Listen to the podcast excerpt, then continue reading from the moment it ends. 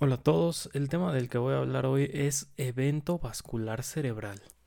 Así que bueno, vamos a explicar eh, lo que es descripción, epidemiología, etiología y eh, bueno, cómo sucede. El accidente vascular cerebral, también se le puede decir stroke ictus, em, tiene, vamos a hablar de, los, su fisiología normal.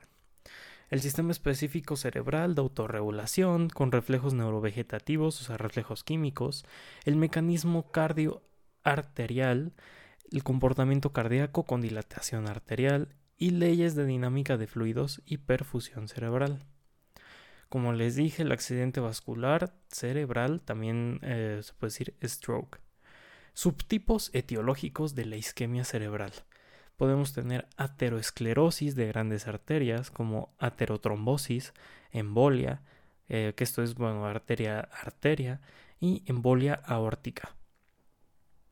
La etiología de la cardioembriogena, eh, que bueno, va a ser fibrilación articular, valvulopatía mitral, prótesis mecánica, cardiopatía isquémica y foramen oval permeable y aneurisma de septum. La enfermedad de pequeños vasos. Esta también es por arteriosclerosis, microateroma y cadacil. Y otras etiologías vamos a tener disección arterial, vasculitis como displasia y eh, trombofilia asociada a migraña. Y también podemos tener etiología eh, de isquemia cerebral no determinada. La enfermedad vascular cerebral, vamos a hablar de sus factores de riesgo, que bueno, un factor de riesgo es la hipertensión arterial, el tabaquismo, la eh, hipercolesterolemia, la diabetes mellitus, fibrilación auricular y hipertrigliceridemia. Cardiopatía isquémica también es un factor de riesgo. En la enfermedad vascular cerebral en joven, o sea, menores de 45 años, causas múltiples, pronóstico favorable y secuelas prolongadas como características, vamos a tener factores de riesgo en, eh, bueno, que sea sexo masculino, tabaquismo, contraceptivos orales, hipertensión arterial, migraña, diabetes mellitus, hipercolesterolemia, isquemia cardíaca y fibrilación auricular. La aterotrombosis también eh, podemos tener en cuenta eh, en diferentes partes del cuerpo. La evolución de la ateroesclerosis, vamos a hablar de la intensidad de las manifestaciones neurológicas sobre el tiempo. Vamos a empezar con una estrella grasa que se vuelve una placa fibrosa. Esta puede pasar una hemorragia de intraplaca, después una placa ulcerada que puede pasar a embolismo, a trombosis y oclusión total o crecimiento de placa. También puede pasar una placa calcificada y también a una lesión estable.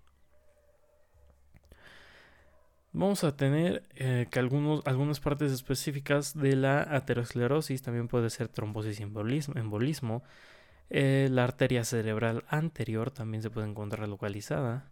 La arteria cerebral media también se puede encontrar localizada, así como el, el sistema vertebrovascular de circulación de tallo cerebral y la cascada isquémica que bueno, la cascada isquémica inicia con isquemia aguda, que pasa por las, las neuronas glía de las células endoteliales, después a falla de iones independientes de ATP como sodio y calcio, a la acumulación de sodio intracelular, al H2O que fluye para mantener el equilibrio osmótico, después pasa a donde se incrementan lipasas activadoras de calcio y permite la liberación de radicales libres de oxígeno hasta que llegue al infarto. En la enfermedad vascular cerebral tenemos síndromes neurovasculares, así como en la arteria cerebral media, esta se va a encontrar en obstructiva, bueno, va a estar obstructivo.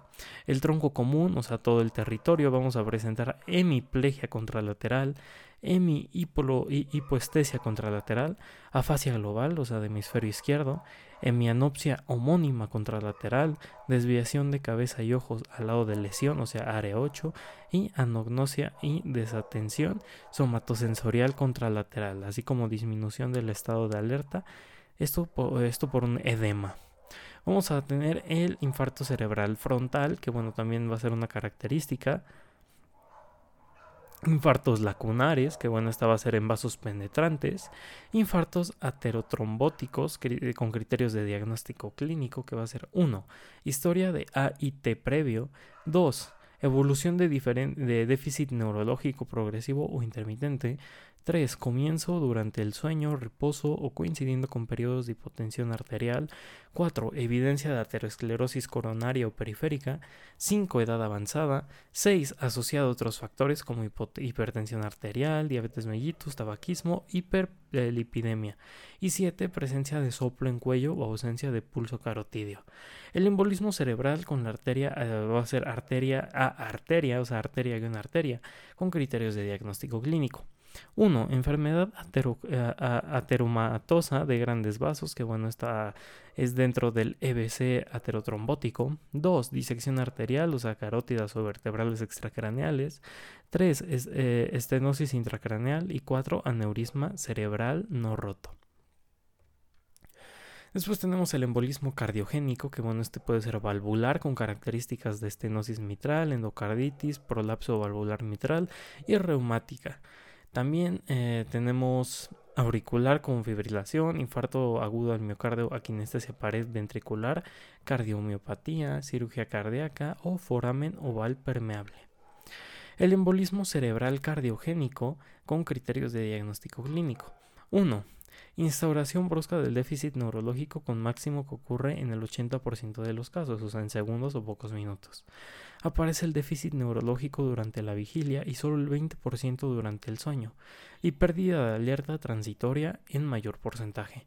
Crisis convulsivas al inicio en 10 a 15% y coexistencia de embolismo, eh, que este va a ser sistémico, en menos del 3% de, eh, de los casos. Después vamos a tener enfermedad vascular cerebral con diagnóstico oportuno, que bueno, este va a ser cuadro clínico, vamos a decir los antecedentes como factor de riesgo, cuadro clínico, exploración general, exploración neurológica, estudios de imagen, que estos pueden ser tomografía, resonancia magnética, angioresonancia, resonancia magnética funcional, angiografía, Doppler y Doppler transcraneal.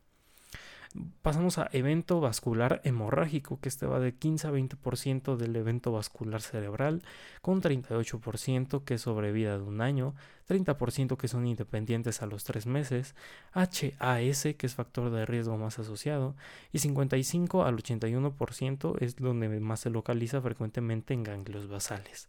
Los factores de riesgo vamos a tener que son modificables y no modificables. Los modificables son hipertensión arterial, con diabetes mellitus maltratada, tabaquismo, estrés, obesidad eh, y sedentarismo y, dislipidemia. Y los no modificables van a ser edad, sexo, antecedentes familiares y constitución y raza. La fisiopatología. Aumenta la rigidez, la tortuosidad de la pared, que esto genera placas duras y blandas, y obstrucciones o migraciones de su ulceración, y esto embolias a distancia. Hay rupturas de la pared de pequeñas arterias penetrantes en los sitios correspondientes a las microaneurismas de Charcot. Y en la fisiopatología, también la, de, la degeneración de la media y la capa muscular con y, alinización de la íntima, que esto genera formación de microhemorragias y trombos intramorales. La ruptura del vaso ocurre en los sitios de bifurcación donde las degeneraciones de sus capas es mayor. Y las manifestaciones clínicas vamos a tener súbito o síntomas rápidamente progresivos, o sea, déficit neurológico o máximo al inicio, HIC supratentorial, o sea, déficit neurológico sensitivo motor contralateral, y HIC infratentorial, que es compromiso de nervios craneales, ataxia, nistagmus o dismetría, crisis convulsiva de 15 a 5%, a 5% o 5 a 15%. Las manifestaciones clínicas también como síntomas sugestivos del aumento de PIC, o sea, cefalea, náuseas y vómito, signos meningios en HIC con apertura de ventrículos o ESA, y la localización del hematoma y sus características que orientan a su etiología. Otra forma clínica también es un comienzo súbito con, gran compromiso de la vida, que esto puede ser intraparenquimatosa, HIP, y subaracnoidea, HSA, y mixta HM. Es la extravasación de la sangre en el parénquima que afecta a la quinta y sexta década de la vida. La primaria es el 85% de los casos, la secundaria es con HAS crónica o por angiopatía y eh, amiolema fulminante agudo o ictus y se presenta por esfuerzo que se puede ser diurno. Algunas características pueden ser trastornos de conciencia, hemiplegias, faciobroquiocurales, parálisis de la mirada conjugada, mira, o sea, mira hacia la lesión. Antecedente de hipertensión arterial sin tratamiento o mal tratamiento con 87%, requiere estancia en UCI, 75% de los casos afecta estructuras profundas, o sea, cápsula interna y ganglios basales, y diagnóstico clínico que este puede ser de tamaño y localización. La enfermedad vascular cerebral, o sea, con eh, puede tener un diagnóstico oportuno gracias a antecedentes como factores de riesgo, cuadro clínico, exploración general, neurología eh, o con su exploración específica y estudios de imagen. Que bueno, esta puede ser eh, tomografía, resonancia magnética, angioresonancia, resonancia magnética funcional, angiografía, Doppler y Doppler transcraneal. Tenemos lo que es la epidemiología, que puede ser un retraso en tomografía, o sea, por horas, y signos tomográficos tempranos del infarto cerebral. En los signos del ACM, o sea, de, del signo topográfico, pueden ser signos de hiperdensa eh, silviana o disminución de la densidad, atenuación del núcleo lenticular, hipodensidad cortical o subcortical, edema cerebral, borrado de región insular y borrado de surcos con compresión ventricular, atenuación o contraste córtico medular.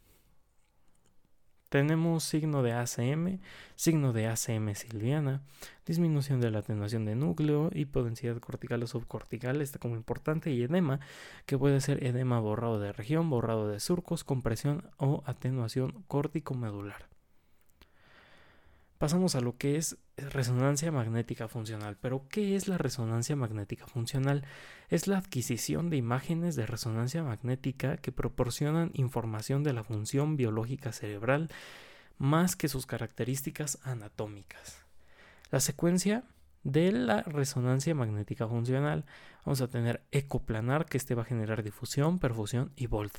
Y la especteroscopía, que va a generar eh, press stream, single voxel y multivoxel.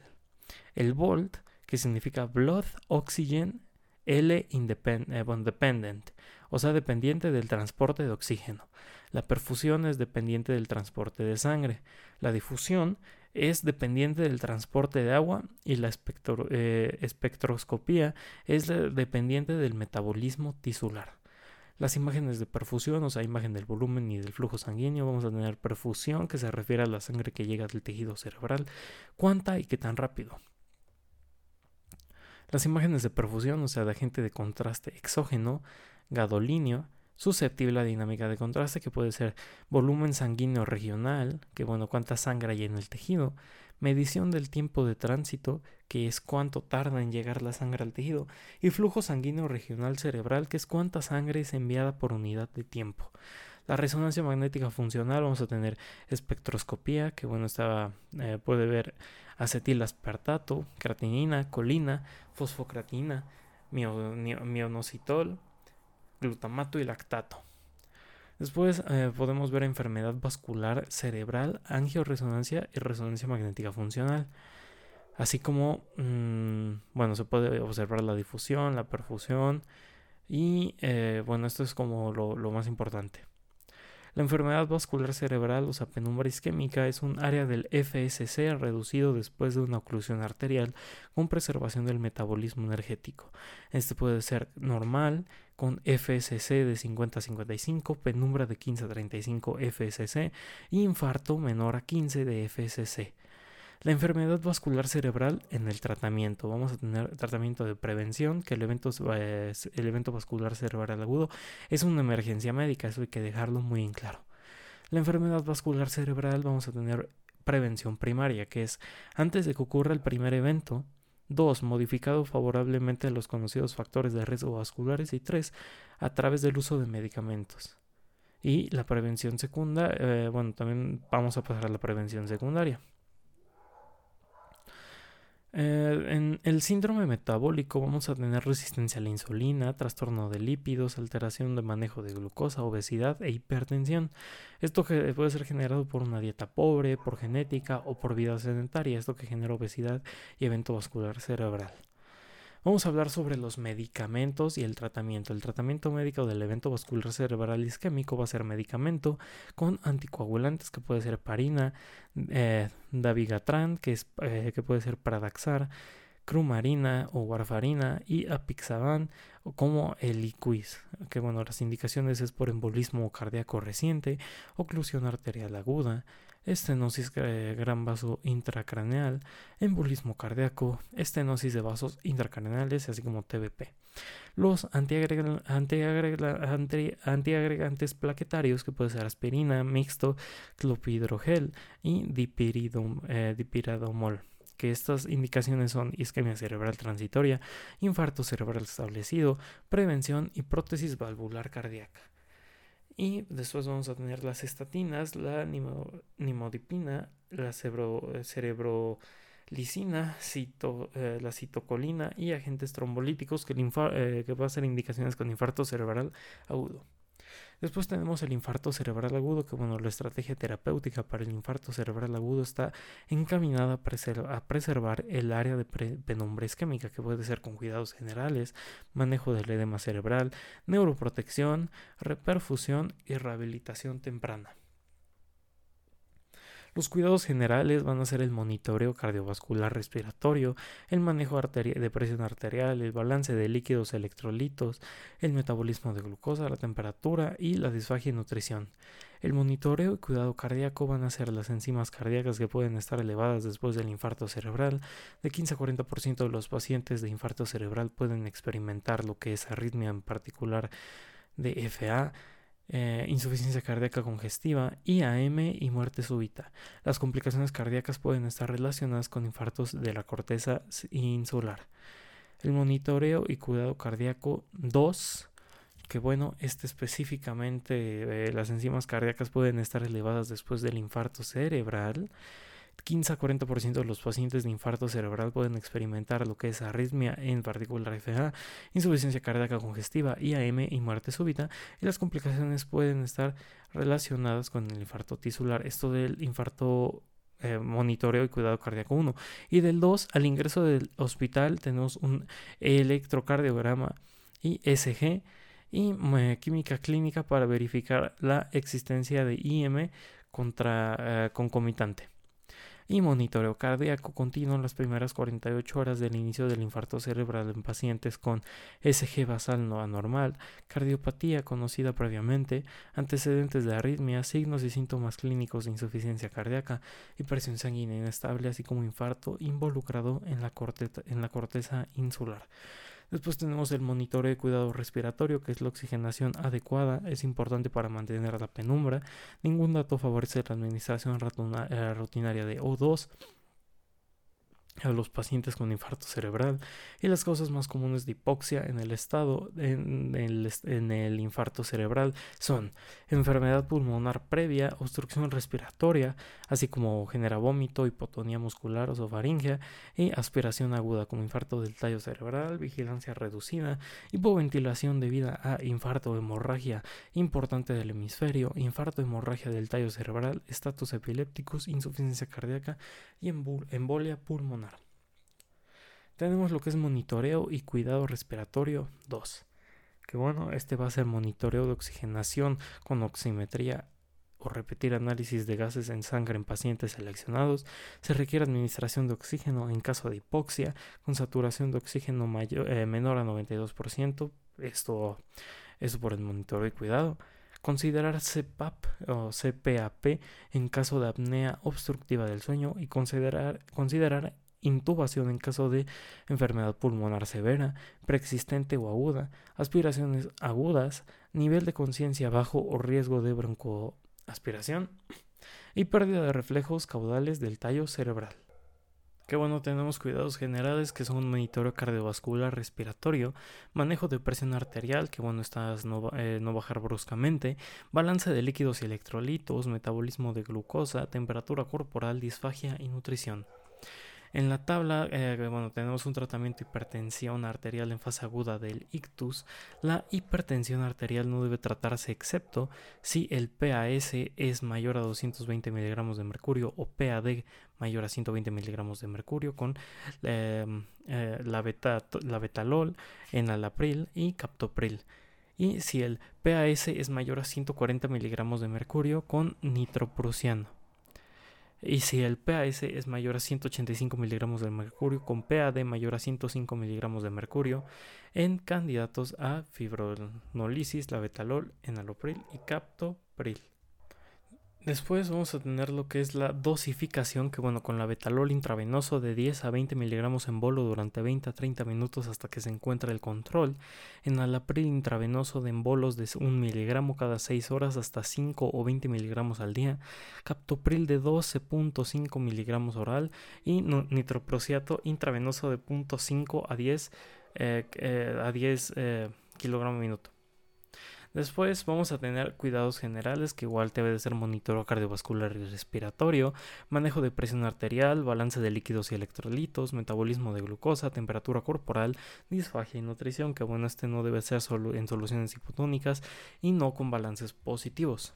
Después tenemos el balance hidro eh, que bueno, el balance hidroelectrolítico adecuado es esencial para evitar una contracción en el volumen plasmático elevado, pero función cerebral y renal. Prácticamente todos los pacientes con infarto cerebral agudo requieren hidratación. Las alteraciones severas en el electrolito son inusuales en el infarto cerebral isquémico. La hiponatremia puede ser consecuencia de síndrome inadecuado de secreción de hormona antidiurética, síndrome de consumo cerebral de sales y la, eh, la hipocalemia puede presentarse durante la administración de intravenosa de insulina. Tenemos el balance hidroelectrolítico, que bueno, se debe de evitar un balance eh, excesivamente positivo, que este es con edema pulmonar, particularmente en pacientes con padecimiento cardíaco. Eh, aumento de, edema cerebral, mantener el balance, el balance hídrico negativo en 300 a 350 mililitros en pacientes con edema cerebral y soluciones hipotónicas de eh, cloruro de sodio de 0.45% o glucosa al, 0.5% están contraindicadas o contra, contraindicada en, eh, con aumento de riesgos del edema cerebral. Las soluciones glucosadas están contraindicadas con efectos perjudiciales e de hiperglicemia. El cuidado general debe ser monitoreo cardiovascular respiratorio, el manejo de presión arterial, que no debe haber solución hipotónica y no con balances positivos, el balance de líquidos y electrolitos y metabolismo de glucosa con más de 180 de insulina, temperatura corporal y disfagia y nutrición, que bueno, la hipoglucemia o hiperglucemia eh, con falta de sustrato versus ácidos del tejido debido al lactato son mm, para mejores eh, niveles de normales. Y vamos a tener también que en la temperatura corporal la temperatura es mayor o igual al, al, evento vascular cerebral, así como también una hipoxia con fiebre. En fiebre de agitación y dolor aumenta la demanda de oxígeno. Las estrategias terapéuticas para el infarto cerebral agudo están encaminadas a preservar el área de penumbra isquémica, que también este debe de ser con cuidados generales, manejo del edema cerebral, neuroprotección, reperfusión y rehabilitación temprana. El manejo del edema cerebral debe ser con esteroides contraindicados que bueno, los, eh, solo funcionan con edema vasogénico e incrementan riesgo de infecciones y los estudios no, eh, demuestran beneficio, que bueno, esto no debe de usarse.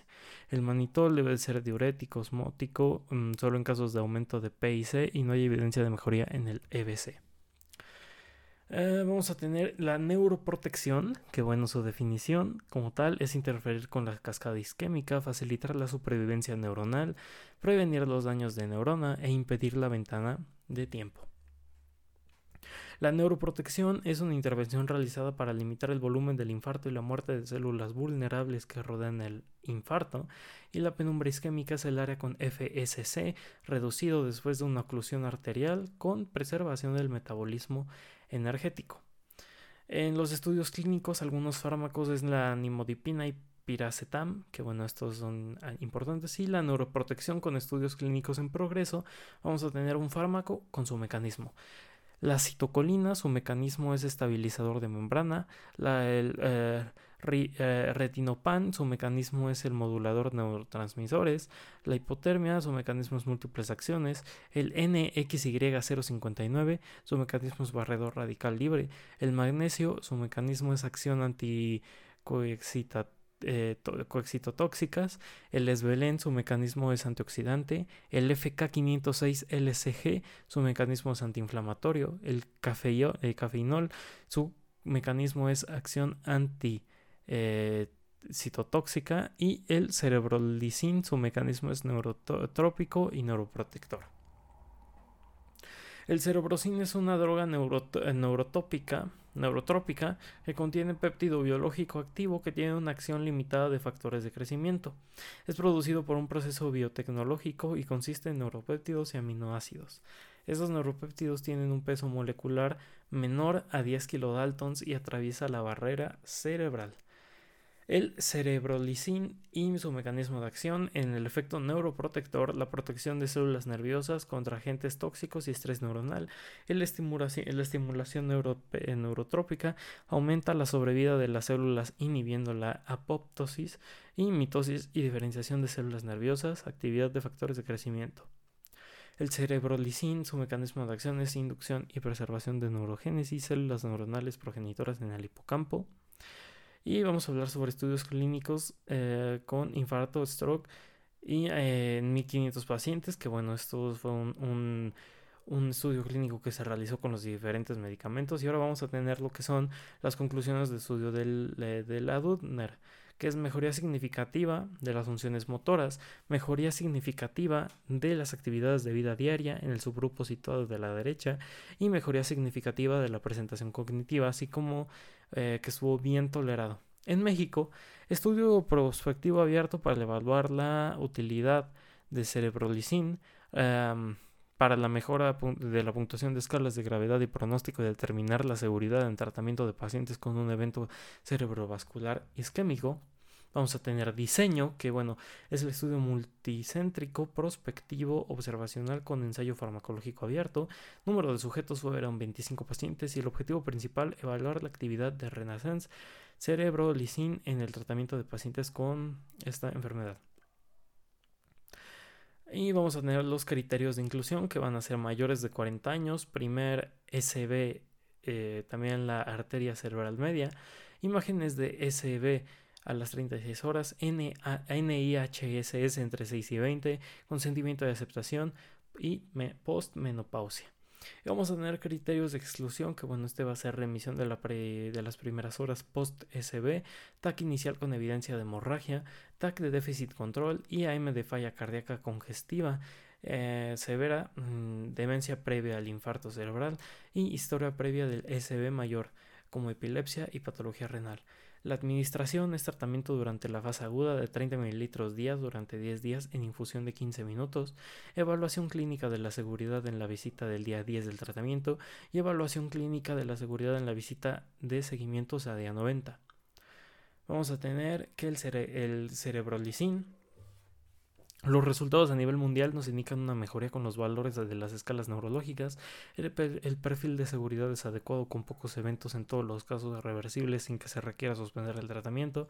Y en México se observó una buena tolerancia y en este grupo piloto de pacientes se observaron hasta un momento la respuesta terapéutica satisfactoria vamos a tener en el infarto cerebral agudo lo que es la reperfusión, que bueno, vamos a hablar de trombólisis como agentes trombolíticos como streptoquinasa, uroquinasa y activador tisular para plasmótico que la streptoquinasa se combina con el plasmo, plasminógeno formado de plasmina y altera los factores 5 y 7 de la coagulación.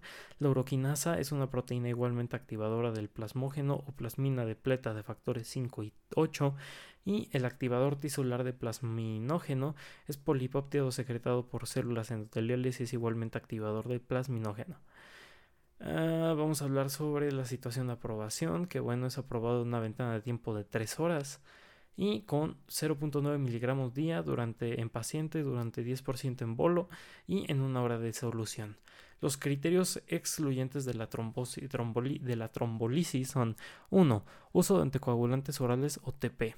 2. Uso de parina en las 48 horas previas. 3. Plaquetas que sean menores a 100.000 mm3.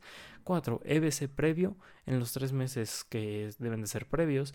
Y 5. Cirugía mayor en, que bueno debe de ser en los 14 días previos. Y 6. Tensión arterial sistólica que sea mayor a 185 o diastólica mayor a 110 milímetros de mercurio. 7. Signos neurológicos con rápida mejoría. 8. Déficit neurológico eh, aislado. 9. Hemorragia intracraneal previa. 10. Glucosa sérica menor a 50 miligramos o mayor a 400 miligramos. 11. Crisis convulsiva al inicio. 12. Sangrado gastrointestinal en 14 21 días previos. Y 13. Eh, que bueno, este sea reciente. La terapia endovascular, bueno, es con recanalización de la arteria obstruida, que bueno, esta es introducción de un catéter con extremo enrollado con forma de resorte que envuelve el coágulo para ser retraído en dirección del catéter. B. El catéter con un extremo que cuenta con un dispositivo de aspiración. Y C. Colocación con un stent que depende eh, que, que, expende comprimiendo el coágulo contra la pared arterial, eh, recanalizando el vaso afectado. La terapia endovascular, que por tal motivo las nuevas guías de manejo del EBC isquémico establecen que todos los pacientes elegibles deben recibir tromboctomía mecánica para primeras seis horas del inicio de los síntomas. Y asimismo, algunos sujetos con ciertas características pueden obtener un beneficio incluso si acuden a entre 6 y 16 horas posteriores al establecimiento del cuadro clínico. Y eh, vamos a tener también por último, la prevención y tratamiento en complicaciones, que bueno, esta debe de ser edema cerebral, disfunción vesical e infecciones de tracto urinario, bronconeumonía, úlceras de cúbito, convulsiones y trombosis venosa profunda o embolia pulmonar. Y bueno, esto sería todo del tema de evento vascular cerebral.